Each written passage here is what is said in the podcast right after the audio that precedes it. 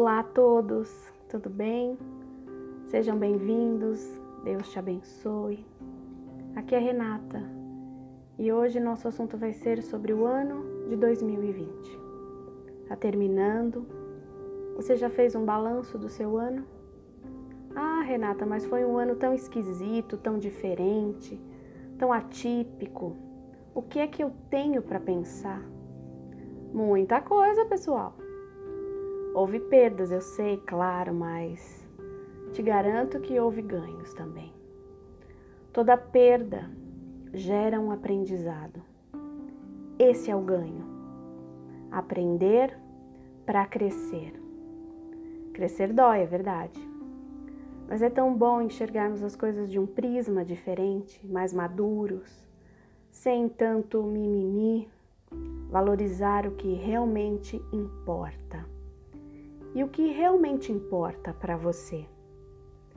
As coisas da terra, as coisas do céu, as pessoas que são mais próximas ou as pessoas no modo geral? Importa apenas eu e os meus interesses ou em cumprir os planos de Deus para mim? O que tem importância para você? Qual a conclusão que você chegou?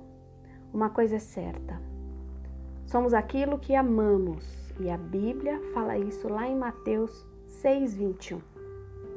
Onde estiver o seu tesouro, aí também estará o seu coração. Onde está o seu coração? Isso não é uma conclusão minha não, tá? É bíblico.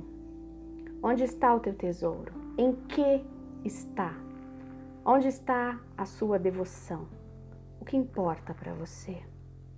Depois de pensar e de refletir sobre um ano que nós tivemos, um ano difícil desses, você melhorou, você mudou.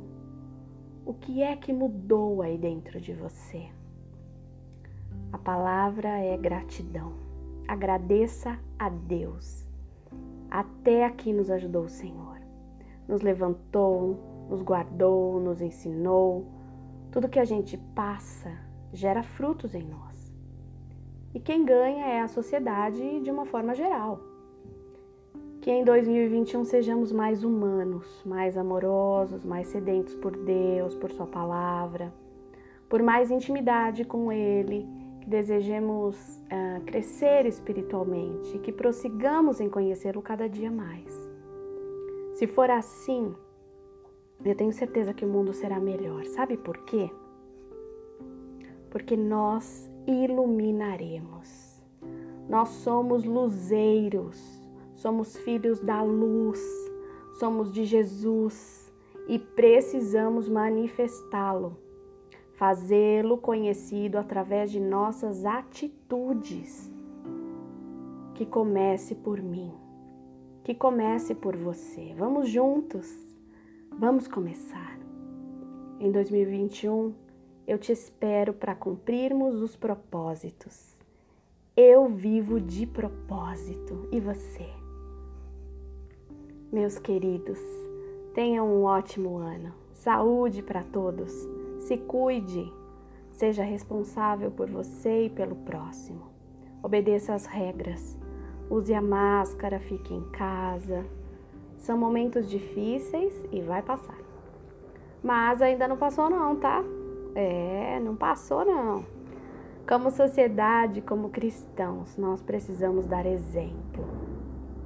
Um beijo carinhoso e até a próxima. Feliz 2021.